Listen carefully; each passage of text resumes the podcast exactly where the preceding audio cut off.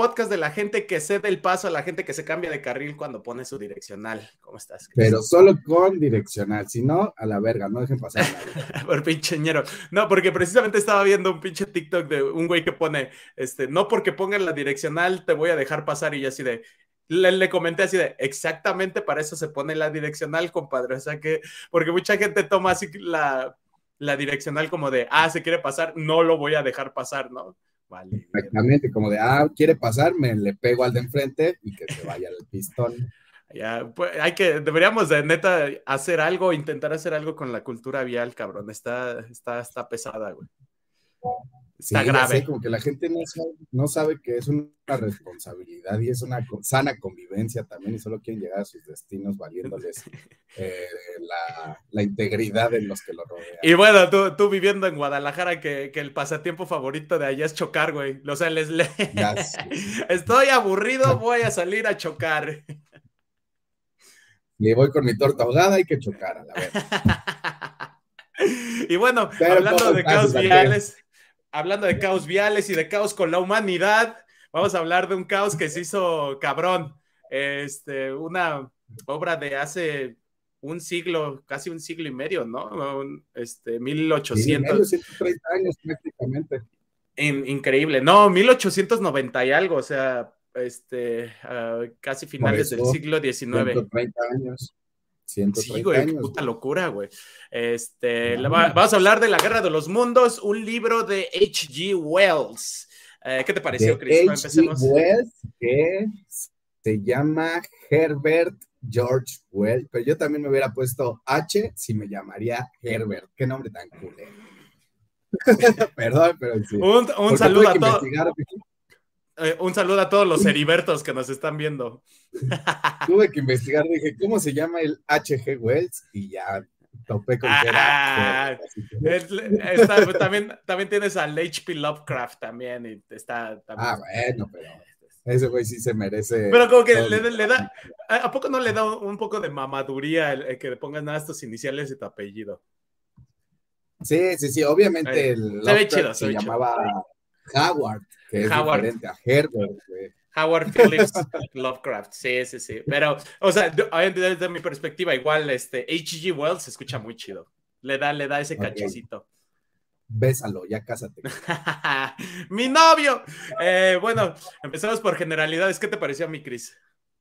Eh, la verdad me gustó bastante. Nunca lo había leído, nunca había eh, metidome a la novela escrita como tal. Había escuchado un par de relatos eh, radiofónicos, o bueno, estilo podcast. Obviamente vi la película con Tom Cruise y Dakota Fanning, pero el libro original no lo había leído y me gustó bastante. Creo que el modo narrativo, la, lo adelantado para su época, siendo que se trataba, se trató de una de las primeras obras de ciencia ficción y sobre todo de, creo que sí fue la primera obra en hablar sobre invasión alienígena creo que se desarrolla bastante bien, no profundizando tanto en detalles pendejos, porque obviamente nacían de su, de su imaginación y su bagaje científico, pero creo que te lleva de la mano bien para el imaginario eh, que resulta todo su mundo, te puedes eh, centrar o poner en la perspectiva de un espectador en, en, el libro, ¿no? Yo creo que yo sí me imaginé corriendo con ese güey, viendo a los pinches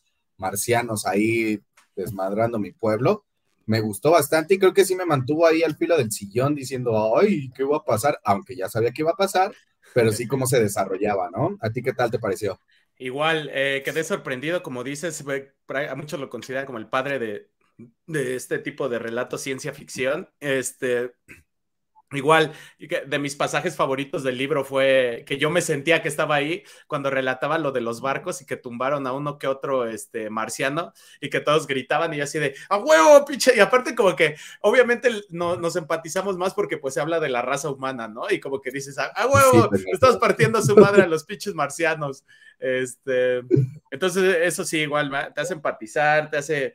Eh, pues pensar, ¿no? ¿Cómo, cómo, ¿Cómo ves? ¿Tú crees que.? Bueno, hablemos de la obra. Porque esos güeyes sí estaban casi hace mucho tiempo. O sea, los métodos de defensa eh, terrícolas estaban, no mames, o sea, te relatan húsares, que prácticamente es un pinche, un pinche monigote trepado en un caballo, güey, con una carabina, güey, o una mosqueta.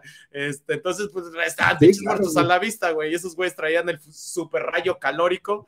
Pero, ¿cómo ves? Yo creo, yo creo que hoy en día sí nos andamos dando en la madre con unos marcianos, ¿eh? Yo creo que sí hay, sí hay más tecnología pensé en eso así desde que describe como la nave, ¿no? De la nave, los cilindros metálicos. Dije, verga, o sea, en esa época, sí, incluso ahorita, si cae un puto cilindro metálico de ese tamaño, dices, qué verga, cómo llegó, cómo viajó, etcétera. Sí me puse a pensar mucho en la diferencia tecnológica que va a haber o que podría haber entre una civilización alienígena que logra llegar tan fácilmente a la Tierra. Digo, güey, si pudieron viajar tanta distancia, seguro van a tener la puta metralleta 7000 que desmadra edificios, ¿no? Y creo que ese sí fue como desde ahí un punto de desventaja que le vi a la humanidad. Dije, no, pues ya se los llevó su pinche cola. Y, y creo que ahorita sería lo mismo, a pesar de los avances que hay, toda la eh, robotización, etcétera. Yo siento que va a llegar acá un pinche alienígena bueno, un marcianito así gris de un metro con una pistolita que desintegra la Casa Blanca en un segundo, ¿no? Los drones, güey, mandamos un chingo de drones antes de que, y sin, sin sacrificar vidas humanas, güey, mandamos pinches drones de esos que ya está atrás, que son explosivos, güey, y ahí se lo, pinche, cohe, pinche dron cohete y ahí los mandamos de regreso a Marte, a mamarte. A mamarte. yo creo que, güey, pinches extraterrestres tendrían un, matamoscas gigante para los drones. A la verga, no, no, mames, qué puta tecnología, un matamoscas gigante. Pues va a ser eléctrico, idiota. Sí, sí, sí. Les va a dar De hecho, por eso son platillos voladores, porque trae así un pinche matamoscas que está girando como pendejo, por si se le acercan, güey. ¿Eh? No, pero yo creo que sí, güey. Imagínate todo el esfuerzo que está haciendo mi padrino Elon Musk para llegar a Marte, que dice, no puedo, no tengo los recursos, no tengo la tecnología, me va a tardar un año en llegar, no sé cómo verga, a qué me voy a enfrentar. Si una civilización, llamémosla igual, marciana, llega acá es porque tiene los medios, ha conseguido una fuente de energía, si no ilimitada, sí lo suficientemente poderosa como para tener armas de destrucción masiva que pues, nos podrían poner en jaque. Sí, fue, yo creo yo me puse a pensar, pero ¿cuál exactamente, cuál sería el, el fin? O sea, para, para ir a otro planeta. Yo honestamente, y desde mi punto de perspectiva normal, es así, güey, ¿por qué, hay tanta pinche avaricia por querer ir a Marte cuando, güey, hay un chico de lugares de, por visitar en la Tierra, güey, eh, explorar el océano, no sé, otras cosas que, que podemos ver antes de, aspirar a ir a otro pinche planeta, güey, que, que no sé, la neta a mí no sé, ni me llama la atención y dudo mucho que, la, que mi vida, eh, mi línea de vida tenga chance de siquiera ir o considerar ir a salir al espacio, güey. No, creo que acabas de tocar uno de mis puntos favoritos de la obra, el por qué, ¿no? Ahorita que tú mencionas el de por qué querríamos ir a otro planeta, creo que este Herbert Wells eh, lo hace claro desde el epílogo que él mismo crea, bueno, el personaje principal, que es un narrador anónimo. Este crea para el principio de la obra, ¿no? El de, güey, hay civilizaciones en otro mundo que son más viejas y que recorrieron el mismo camino que estamos recorriendo, el de acabarse su planeta, acabarse los recursos y buscar otro, otro medio de supervivencia. Y creo que por ahí va más. Creo que incluso este Elon Musk sí ha dicho el de, güey, yo quiero ir a Marte para colonizarlo y tener una opción de escape para cuando nos cargue el pepino. Y en esta obra de la Guerra de los Mundos, creo que también desde el principio te dicen, lo que creemos es que estos güeyes se acabaron Marte, desde aquí vemos que es un planeta árido y que no crece ni una mazorca, así que pues empezaron a investigar a dónde poder ir, un planeta que tuviese todavía recursos y pues por eso fue la, invasión. Una de mis, eh, de, mis trips eh, de cuando era más joven, eh, yo llegué a pensar eso, me acuerdo una vez que vi unos Ah, no me acuerdo en ese entonces que fue como un artículo de Facebook cuando recién empezaba Facebook y ponían en un post fotos de Marte y exactamente como lo que dices, que habían encontrado como lo que parecieran este, edificios pero ya erosionados y dije, ¿qué tal? No, digo, nosotros venimos de, ignoramos muchas cosas de nuestro pasado. Digo, nuestro planeta es súper viejo. ¿Qué tal, no? Si de, plano nosotros fuimos en algún pasado, pinche gente que migró de Marte, ¿no? Y ahora nos estamos acabando el planeta Tierra y ahora estamos buscando ir de regreso. Igual Marte es casa, ¿no? Digo, por ahí, este, digo, no, bien puede ser falso, bien puede ser verdadero, ¿no? ¿Quién está para, eh, para, para desmentir o para aseverar esto? Pues creo que igual tampoco es una idea tan descabellada, porque eh. Eh, imagínate, o sea, todos los anuncios que se hacen ahorita las noticias, las organizaciones ecologistas y todo ese pedo, dicen, güey, ya no hay vuelta atrás, el planeta se lo llevó la verga con el calentamiento, con la contaminación, con la escasez de agua. Lo primero que dices es de, ok, ya no puedo vivir aquí, ¿qué se te viene a la mente? ¿A dónde puedo ir? El, instinto de sobrevivir, ¿no? No, y por ejemplo, imagínate ya en más extremos que neta en la Tierra estés eh, peleando por un vaso de agua o, con dificultades para respirar, te va a valer verga donde eh, si hay vida en Marte, tú llegas y te los chingas y dices, a ver, dame que yo quiero de esto. El instinto. Eh, eso también se me hizo interesante, ¿no? Como ya viendo hasta el final de, de este relato, cómo se encuentra el famosísimo artillero, que me llamó mucho la atención ese personaje, ¿no? Que dice, ¿sabes qué, güey? Así ya está el pedo, mejor ya ni, ni intentemos enfrentarnos a esos güeyes, vamos a intentar eh, vivir como con ellos, o sea, ¿sabes? Como las hormigas han estado viviendo con nosotros por, por tantísimos años, es, es imposible que ellos tengan una batalla con nosotros, pero pueden coexistir, ¿no? Entonces, ese, ese tipo de adaptabilidad como que sí me llamó mucho la atención, así de verga, o sea, el, el hecho de cómo, cómo somos como eh, especie humana, de que buscamos sobrevivir, dijo, güey, vamos a vivir en las cloacas, vamos a salir, vamos a tener que, eh, me encantó la neta toda esta visión que tuvo así como a, a los los, se los va a chingar, se los va a llevar la chingada. Prácticamente relata este pedo como una, una raza humana feral, o sea, eh, feral se refiere a algo que fue que, regresa a ser salvaje después de ser eh, una vez domesticado. Entonces, esta raza humana feral me llamó, ahí sí me, me aventé un tripsote, ¿no? ¿Cómo sería? Así como de, realmente, como él dice, 100% animal, la gente que no es este, apta eh, intelectualmente, pues se la va a llevar la chingada, ¿no? Y ahí es su pedo y ya prácticamente olvídate de los sentimientos y todo, esto simplemente sería un cambio de, proceso de la mente tan cabrón, ¿no? Prácticamente seríamos otro tipo de raza humana, nada más batallando por eh, existir y por sobrevivir. Claro, adaptándote tal cual a, a un modo más de vivir que de subsistir y creo que el artillero también lo menciona, ¿no? Esperando la oportunidad del golpe de, Estado o la oposición, ¿no? El de prepararnos para la rebelión y pues creo que ahí se enfatiza, ¿no? A mí me gusta mucho la frase de sobrevive hoy, pelea mañana y creo que por ahí se iba enfocado el artillero al ver una guerra perdida muy, muy estoico, eh, la neta. Pues me, gustó mucho eso, que yo creo que ha sido, fue de los personajes que más me gustó, pero también ojetito porque como, lo, lo, estaba llevando, como que se olía que lo quería traicionar, ¿no? Por eso lo abandona. Chango traicionero. Eh, sí, sí, pues también, yo creo y también aquí me gustaría tocar otro de los puntos que me llamó mucho la atención, el cómo me hizo reflexionar, el, la, la catarsis que puede tener una sociedad ante una crisis de este tamaño, ¿no? Yo me vi bastante acomplejado o frustrado al de, güey, reaccionen los pinches morros ahí aventándole piedras a las naves, ya después todas las doñas que también, eh, a pesar de que ya había varias naves y había ataques, se iban en sus mejores ropas de domingo a caminar. Eh, los soldados que viendo que la neta no la armaban y que el rayo calórico los iba a chicharrar, pues ahí iban en sus caballitos a hacerle frente a las naves y me puso como en esta perspectiva de, güey, la neta, la sociedad, perdón, refraseo, una mente colectiva es muy estúpida.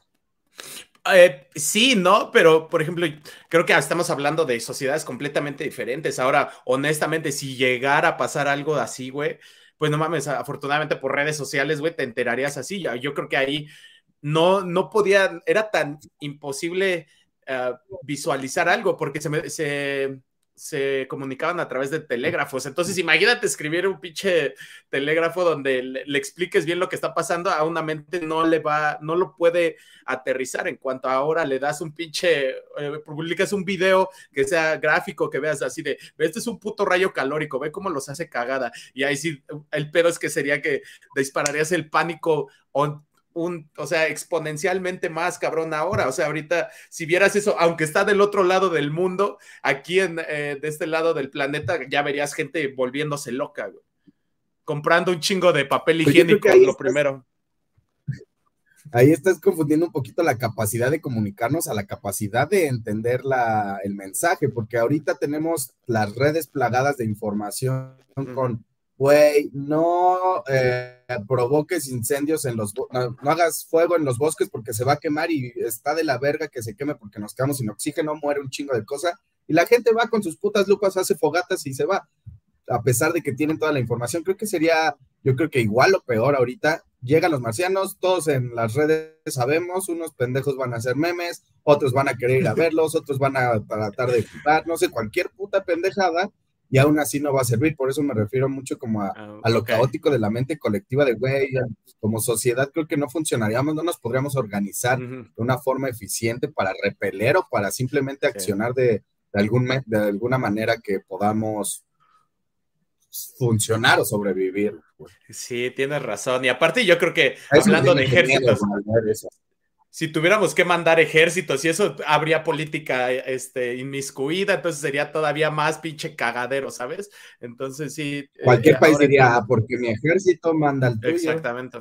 Aunque bueno, pues Estados Unidos yo creo sería esta, oh sí, nosotros, América.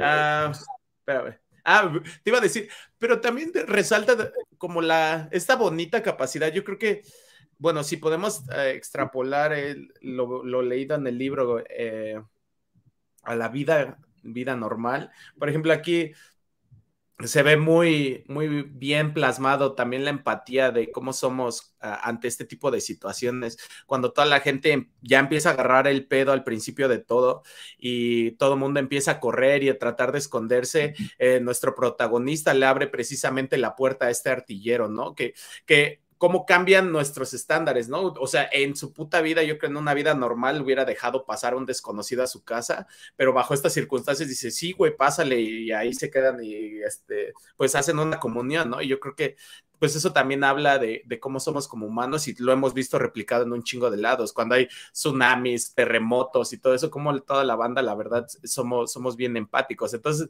yo creo que hay como una contraposición de lo que dices, ¿no? No sabemos reaccionar pero somos empáticos. Entonces, e, eso está, está interesante como la conducta humana. Y eh, por, ejemplo, yo no creo que sea una contraposición porque, eh, y creo que de ahí también nace mi punto de vista, es el hecho de, eh, como sociedad no funcionamos, pero como individuos tenemos chispazos de humanidad, chispazos de talento, chispazos de un chingo de cosas que sí, está el hermano que salvó a la doña que se la iban, que la iban a robar y todo. Claro, pero ahora mete a 500 personas, un grupo de esas tres eh, buenas personas, este, pues de todas formas el grupo como tal no va a funcionar, ni siquiera se van a notar las buenas acciones de esos héroes y van a terminar en el mismo destino, valiendo pitaya.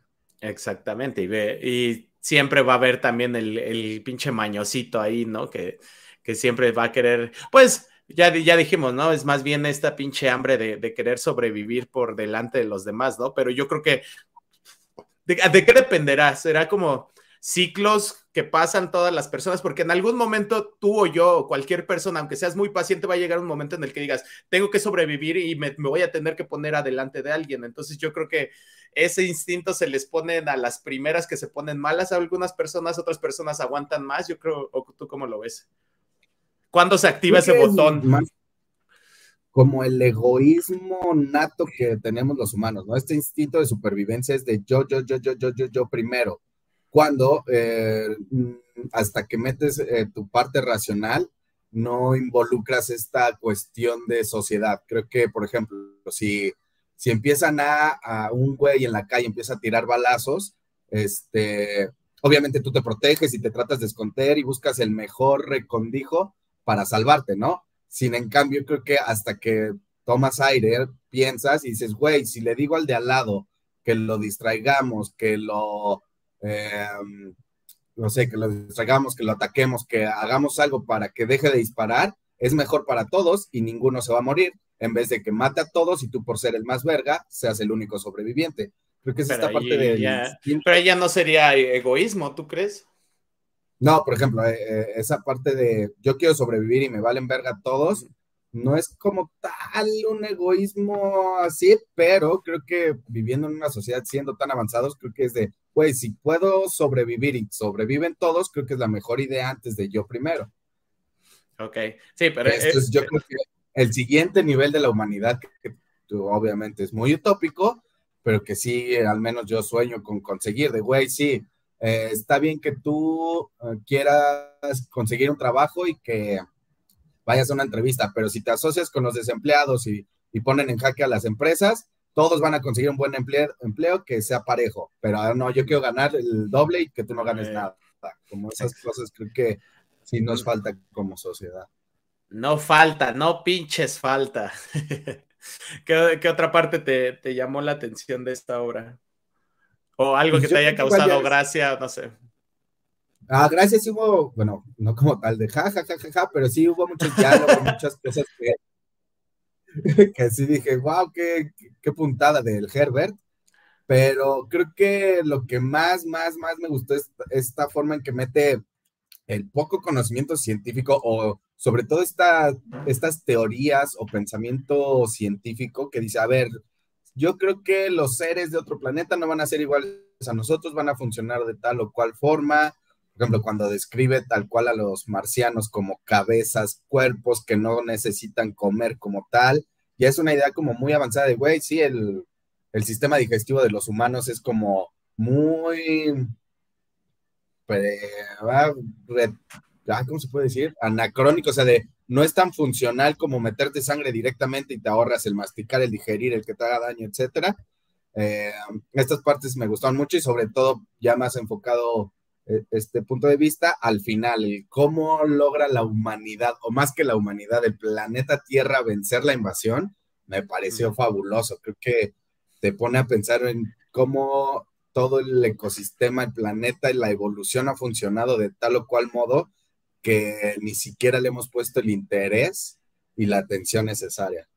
Ese, ese punto que tocas fue lo que me, güey, me, me, cagué de risa porque el pinche, pinche, mi cerebro no pudo, no pudo dejar de, de imaginar estas pinches máquinas ingentes destruyendo, descagando todo y en algún momento dijo, ah, tengo sed, déjame chingo esta agua estancada, güey.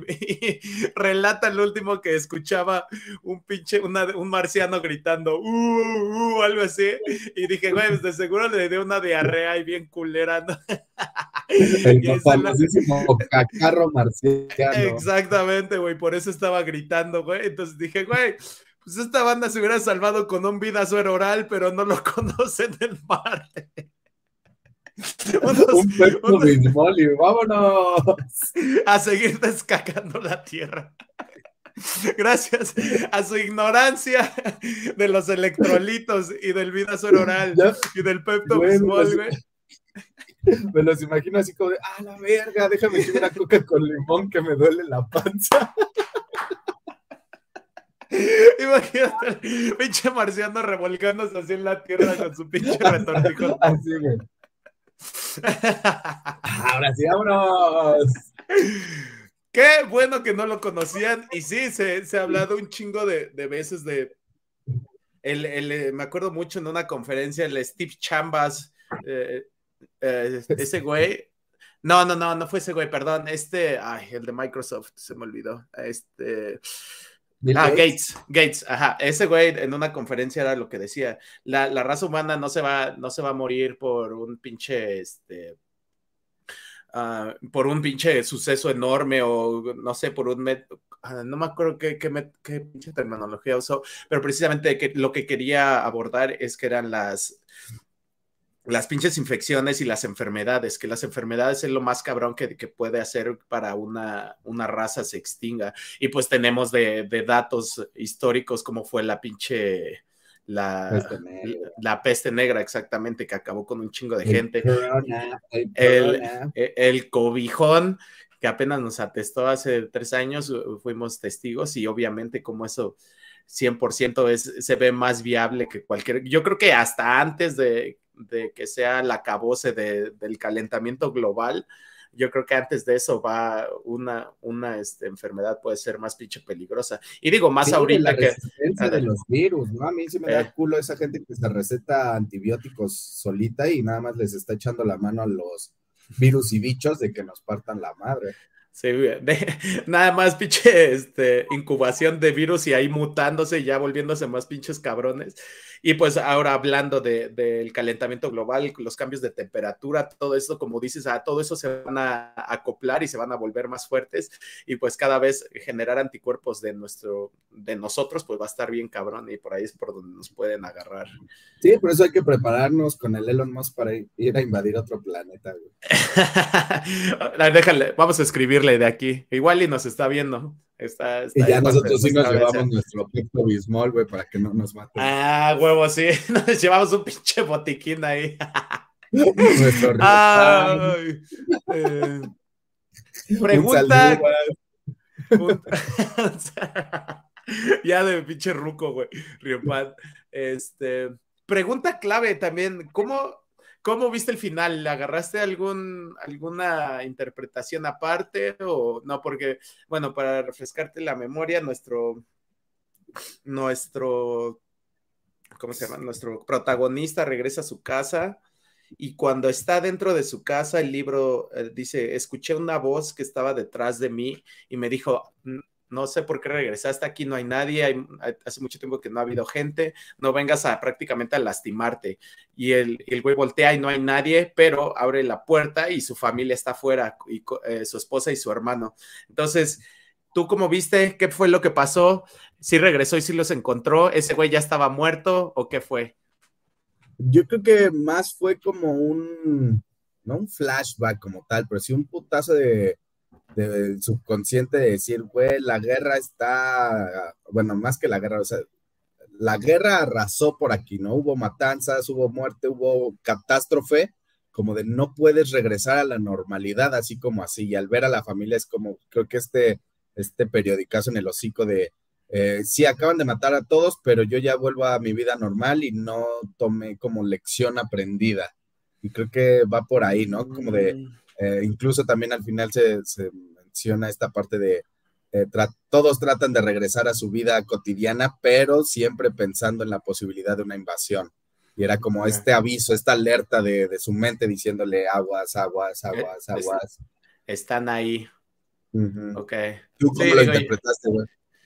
No, pues realmente yo dije, yo me quedé pensando, le di más importancia a la voz que él escuchó y yo creo que eh, solo fue como un placebo visual, o sea, el hecho de que, de que ella vista a su hermana y a su, a su esposa y a su hermano, yo creo que eso no pasó, sino simplemente fue ese güey como algo que quería ver, y, pero le di más importancia a la voz, así de, sabes, aquí no hay nadie, chavo, y no ha habido a nadie desde hace como 15 días, entonces, pues, porque hasta te, al- antes de ese hilo conductual, antes de llegar a eso, dice, ¿no? Este, todo está como lo había dejado, están las manchas de lodo, están las marcas que de- donde estaba platicando con el artillero, ta- hay lodo en las escaleras tal y como lo dejamos, entonces me, me da más puerta a eso. Ok, ah, puede ser, creo que igual eh, yo no pensé tanto como en esta ilusión, en este sueño o en este placebo, por la forma en que sí describen de, ah, sí, la esposa sí sobrevivió. Es como de, ya te lo... Te lo, te lo Ay, querías ver a la esposa, ahí está. Ahí está, listo, es como de, ya, güey, por los que estaban preocupados, ahí está. Creo que por ahí me quitó mucho de la cabeza el pensar en, en esta posible ensoñación que haya tenido. Ok, pero sí me, me dejó ese picocito ahí, chidito, me gustó. Eh, Cool, creo que todo esto pues nutre más la, la historia del Herbert. Creo que la verdad sí me dejó con un muy buen sabor de boca y estaba viendo que em, pues él es autor también del libro de La máquina del tiempo, El hombre invisible. El hombre y, invisible, pues, sí. a mí, por ejemplo, la película de La máquina del tiempo, la versión del 2000, me gustó un montón, la voy a ver y aparte voy a aprovechar también para echarme un clavado en, en ese libro, a ver qué, qué diferencias cacho. Y así como redacta, la neta está bien, está bastante amenito, está muy, muy bueno, ¿eh? La verdad, mente avanzada, Sí, digo, sí, como como decíamos, 130 Un años. modo descriptivo, pero nada fastidioso. Ey, ey, muy. 5 de 5 estrellas, la neta.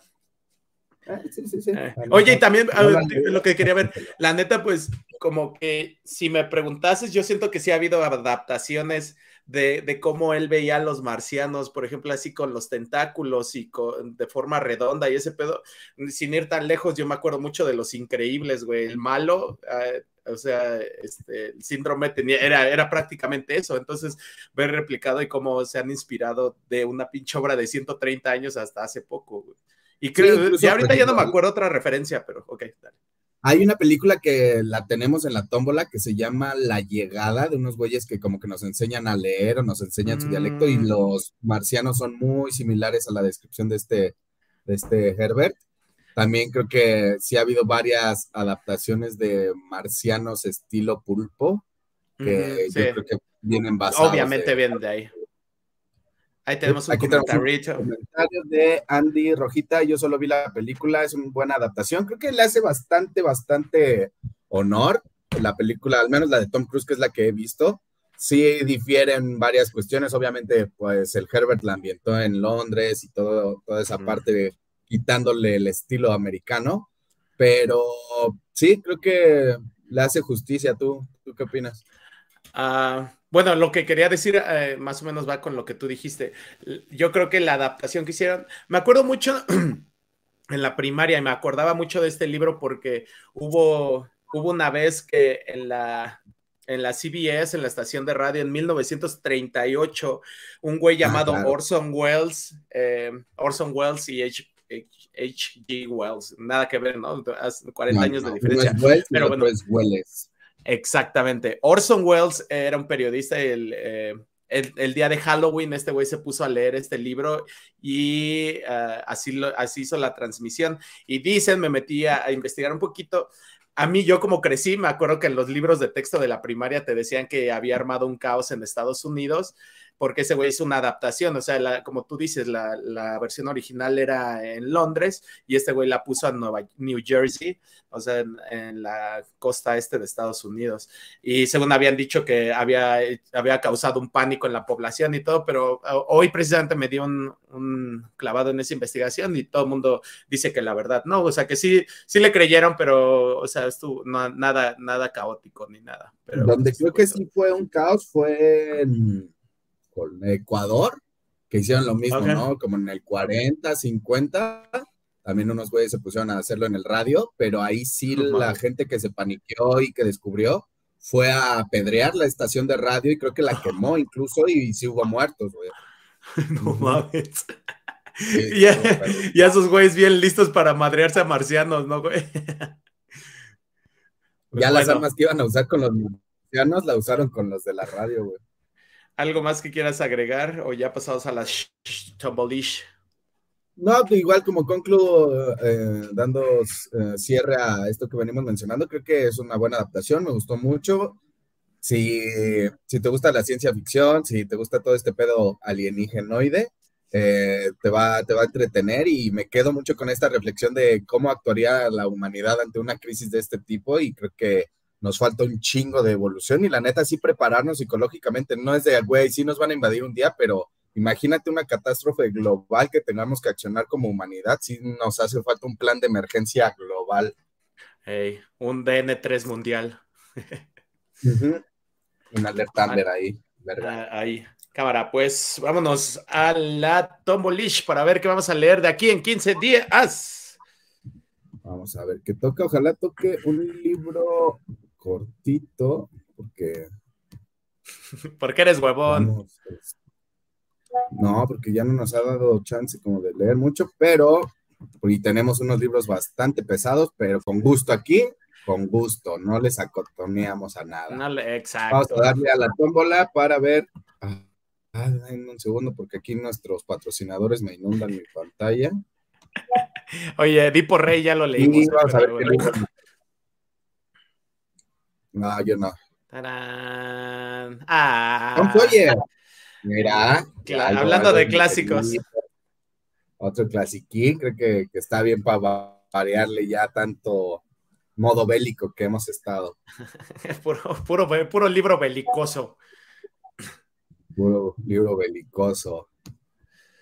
Vale, pues espero nos puedan acompañar para dentro de 15 días con este libro de Tom Sawyer de Mark Twain y pues un gusto seguir con ustedes. Un gustazo, muchas gracias por acompañarnos, gracias por sus comentarios. Ahí tenemos otro. día. Eh, no, estamos no estamos preparados por una invasión alienígena, no, la neta no. Pero eh, yo, bueno, ya eh, yo había dicho que sí. Igual nada más, este, me gustaría pensar que los drones ayudarían un poquillo en vez de perder tantas vidas humanas. vale, Pero bueno. Pues los queremos mucho. Visítenos en redes. Nos sintonizamos la siguiente semana. Ahí nos andamos viendo. Gracias por vernos.